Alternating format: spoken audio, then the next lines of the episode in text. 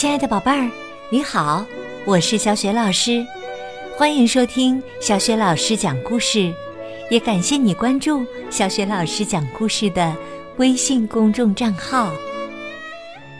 下面呢，小雪老师给你讲的绘本故事名字叫《狼来了》。这个绘本故事书呢，选自北京联合出版公司出版的《彩色世界童话典藏版》当中的。电话里的童话系列，这是一套非常精美、品质非常高的绘本童书。宝宝、宝妈现在呢，可以在小雪老师的微书店当中看到有关这套书的推荐和介绍。今天呀，为大家讲到的是其中的一本，名字叫《狼来了》。故事呢，取材于古希腊的《伊索寓言》。那么这个绘本故事书啊，是由意大利的作家斯特法诺·博尔蒂尔尼改编，绘图是芭芭拉·邦吉尼。好啦，接下来呀，小学老师就为宝贝儿们讲这个故事啦。狼来了！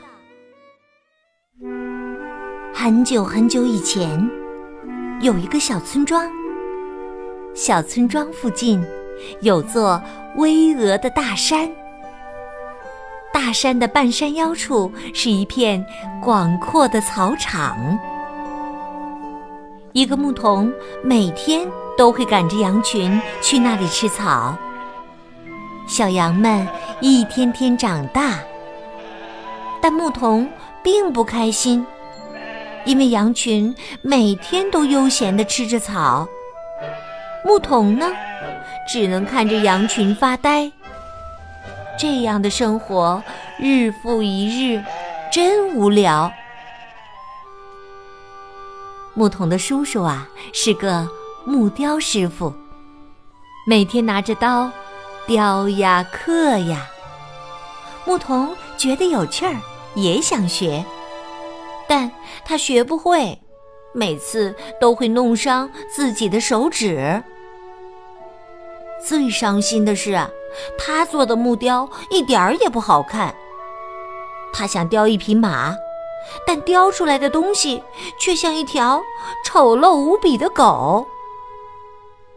牧童很失落，把刻刀踢得远远的，心想：“我再也不做什么木雕了，拿刀去切切奶酪才好呢。用鲜羊奶提炼的奶酪。”既香醇又美味。过了一段时间呐，牧童又想学乐器。他砍了一截竹子，在上面钻了七个小孔，做成一支短笛。羊群吃草的时候，他便拿出短笛吹奏。可是啊，他吹的太难听了，连羊儿都不爱听。他一吹，羊儿就不吃草了，全都咩咩的朝他叫唤，像是在抗议。牧童没办法，只好放弃吹笛子。他坐在草场上，实在不知道要怎么打发这无聊的时间，便望着山脚下的村庄发呆。村民们正在田里干活，有的在耕地，有的在播种。他们边干活边聊天，不时发出欢笑声。唉，只有牧童孤零零的，身边连个说话的人都没有。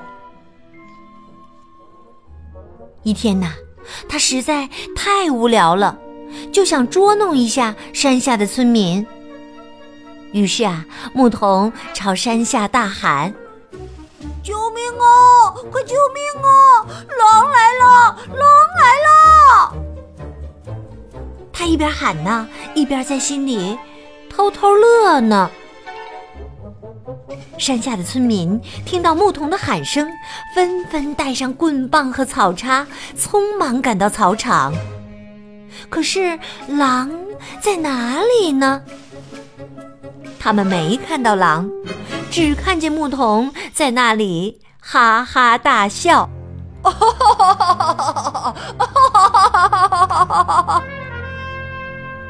牧童笑得直不起腰来。我跟你们闹着玩呢，没想到 你们真上当了。哈哈哈哈村民们非常生气。牧童的祖父是村长，他站出来，严厉的训斥道：“你可真淘气！大家都放下手里的农活，赶到山上来救你，没想到你竟然愚弄大家！再有下次，我可饶不了你！”牧童低着头说：“对不起，我。”我再也不敢了。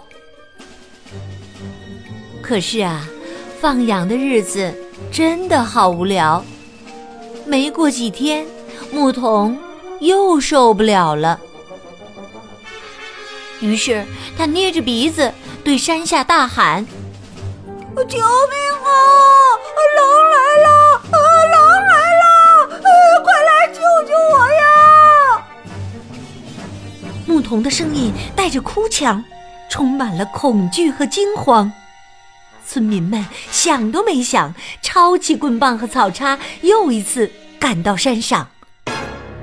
当他们气喘吁吁地赶到草场，看到笑得前仰后合的牧童，才知道又上当了。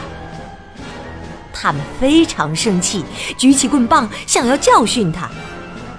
牧童吓得直哆嗦，连忙向大家保证：“我我我会乖乖放羊，呃再也不开这种玩笑了。”日子一天天过去，放羊的日子还是很无聊，但牧童再也不敢撒谎了。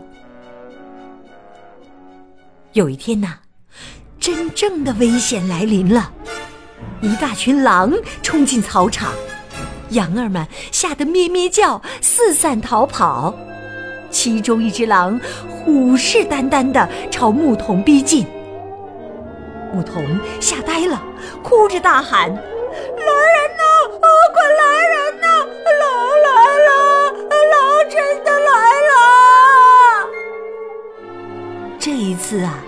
牧童的哭声是那么凄惨，那么绝望。山下的村民们都听到了呼喊声，可是大家都认为牧童又在撒谎，于是他们继续干着活，谁也没去帮忙。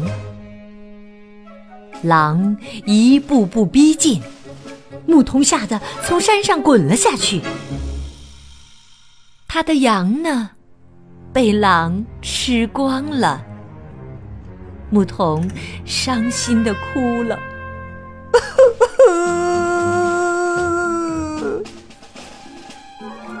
他真后悔呀，当初就不该撒谎。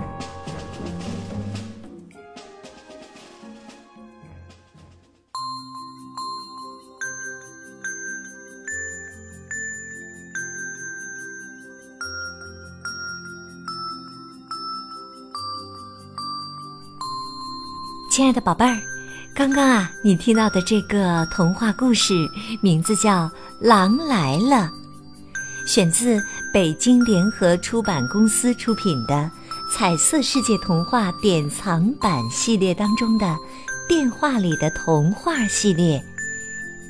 目前呀，这套由意大利原版引进的非常精美的绘本童书。正在小雪老师的微信公众平台上做团购活动呢，感兴趣的爸爸妈妈和宝贝儿可以到微书店当中去看一看。有了这套书以后呢，就可以边欣赏书中八百幅精美的插图，边听小雪老师讲故事了。今天啊，小雪老师给宝贝们提的问题是：为什么最后一次？牧童喊救命的时候，喊狼来了的时候，大家没有去救他呢？宝贝儿，如果你知道问题的原因，欢迎你通过微信告诉小雪老师和其他的小伙伴儿。小雪老师的微信公众号是“小雪老师讲故事”，关注微信公众号就可以每天第一时间听到小雪老师更新的绘本故事了，也会更加方便的听到之前小学老师讲过的一千多个绘本故事。喜欢听的话，别忘了随手转发给更多的微信好友，或者呢，在微信页面的底部留言点赞。想和我成为微信好朋友，也可以在微信页面中找一找小学老师的个人微信号。好了，我们微信上见。